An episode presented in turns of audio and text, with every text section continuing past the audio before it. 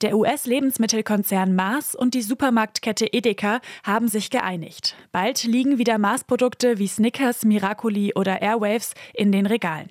Eineinhalb Jahre lang wurde gerungen, jetzt gibt es einen neuen Liefervertrag. Edeka äußert sich dazu in einem schriftlichen Statement. Wir freuen uns, unseren Kundinnen und Kunden bald wieder Mars-Artikel anbieten zu können. Für alle Kategorien sind bereits die Bestell- und Lieferzeitpunkte definiert.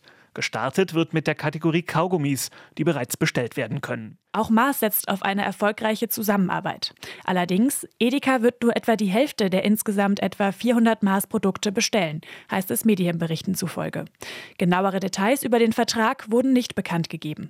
Die Einigung kommt für Kai Hudetz nicht überraschend. Er ist stellvertretender Geschäftsführer des Instituts für Handelsforschung an der Universität zu Köln. Am Ende des Tages profitieren eben sowohl äh, Hersteller als auch der Handler von, wenn es eine gütliche Einigung gibt. Und insofern ist es, glaube ich, eine gute Nachricht auch für alle Beteiligten. Preise im Supermarkt werden bei jährlichen Gesprächen zwischen Händlern und Herstellern verhandelt.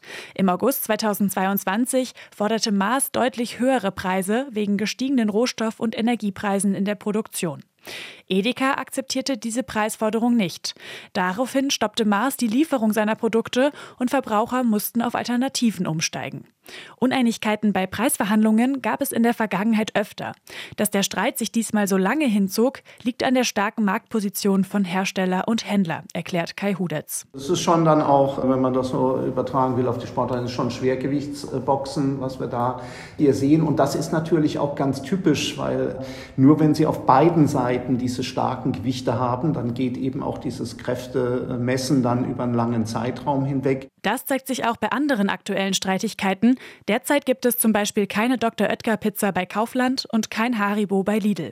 Es werde immer schwieriger, eine Einigung zu finden, so der Handelsexperte.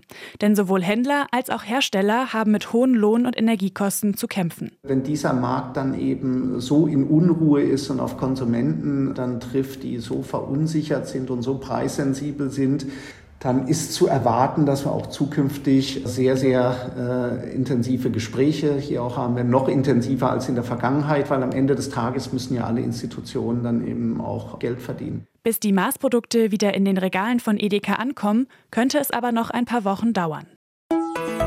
RBB 24 Inforadio vom Rundfunk Berlin-Brandenburg.